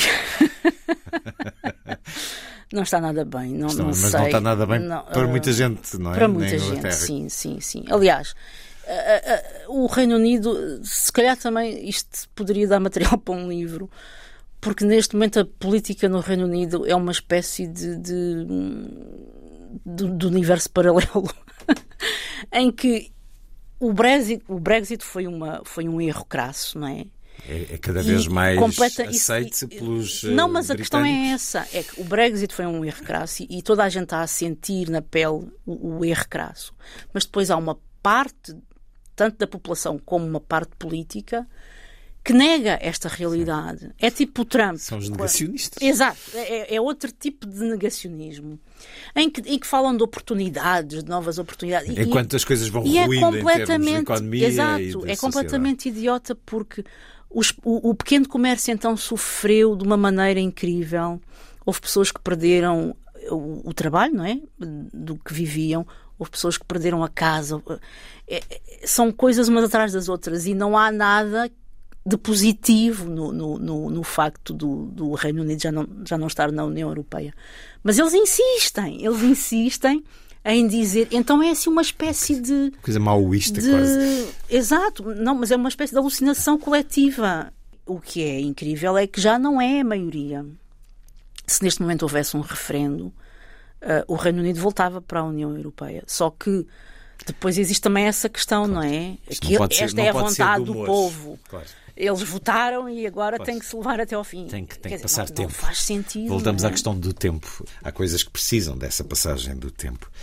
Então escreveu muito, Escreveu poesia também. Perguntava-lhe se vasculhando aí em algum aparelho eletrónico que possa trazer consigo, se nos pode dar a sua faceta de poesia. Eu, na realidade, já gravei um poema seu num encontro literário onde estivemos, mas agora gostava de ouvir outro, até porque uhum. não só publicou um livro de poesia na Onivá, uh, Aves Migratórias, como tem uma edição de autor agora na Amazon. Sim, sim. sim.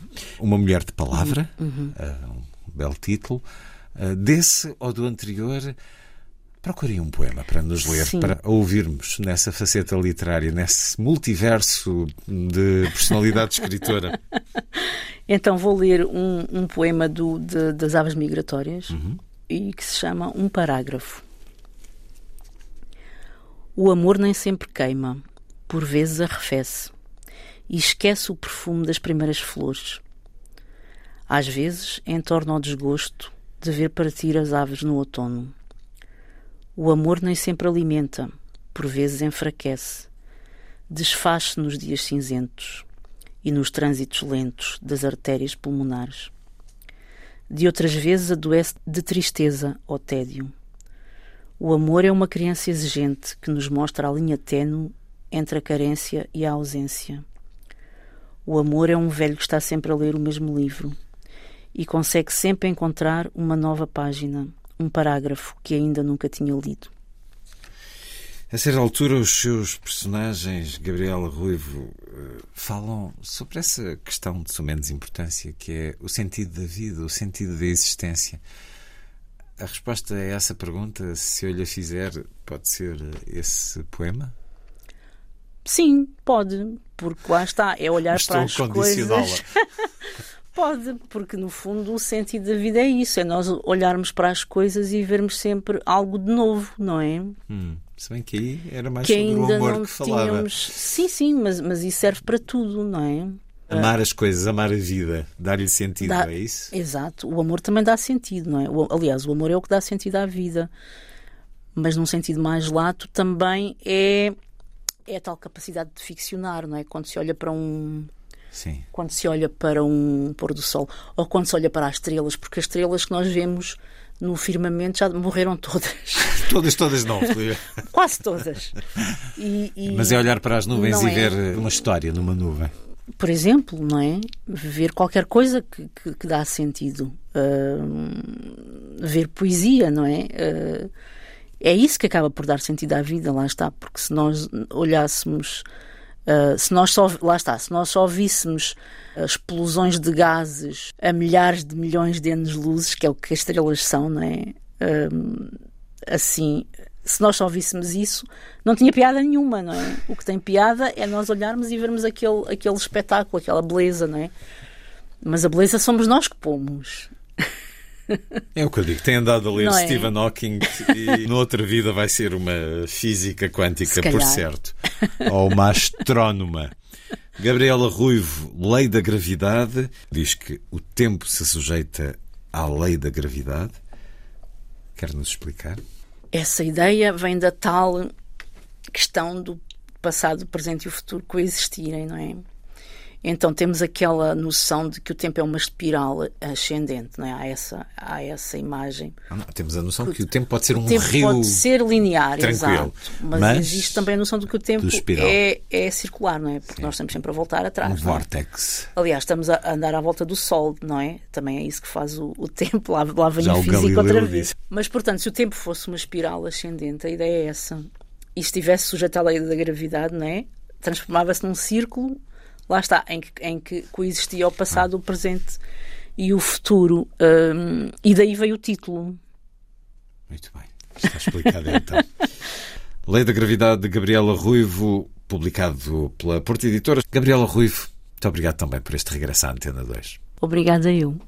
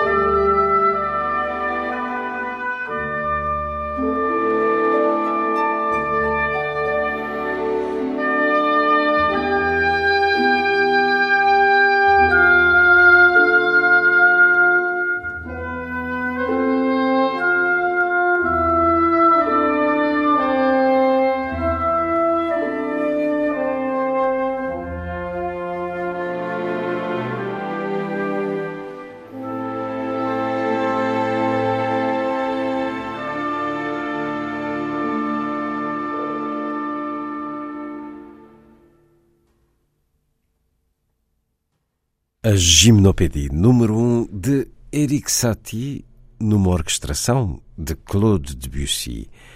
Interpretação da Orquestra Sinfónica e Lírica de Nancy, a direção de Jérôme Kaltenbach. A seguir, Lilliput é o pequeno grande mundo dos livros para os mais novos, percorrido semanalmente neste programa por Sandy Gageiro. Diz Lilliput. Lilliput, Lilliput. Lilliput.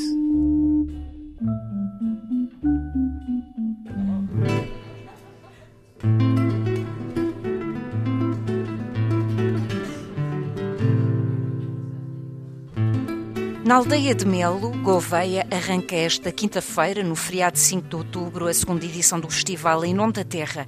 Quer convocar leitores de todas as idades.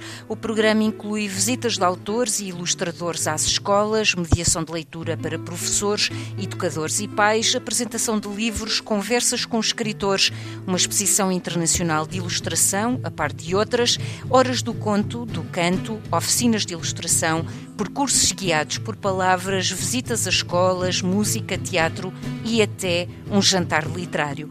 Vai contar com a presença de mais de duas dezenas de convidados, entre eles autores, ilustradores, atores, músicos e contadores de histórias. Entre os convidados encontram-se Onjaki, Afonso Cruz e Álvaro Magalhães. O festival inclui formações creditadas para professores. O Festival em Nome da Terra decorre entre 5 e 8 de outubro na aldeia de Melo, em Gouveia.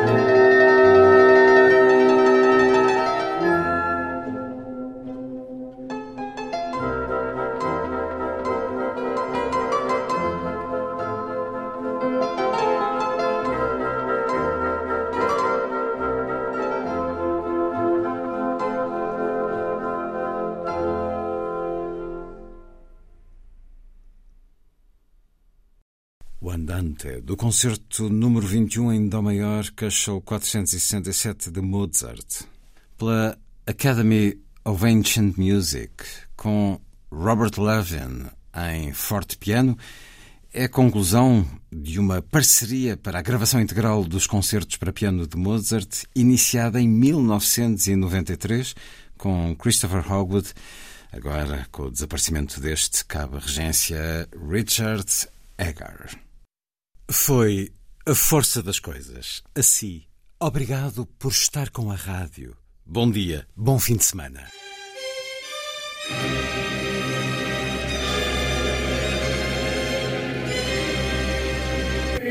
A força das coisas.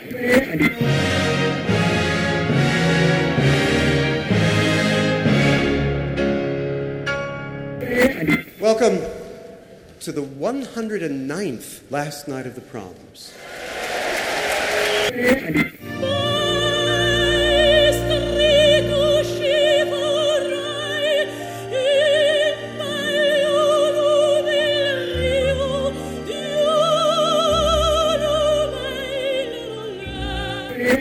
Com certeza, Bach, Mahler, Shostakovich. Um programa de Luís Caetano. 12.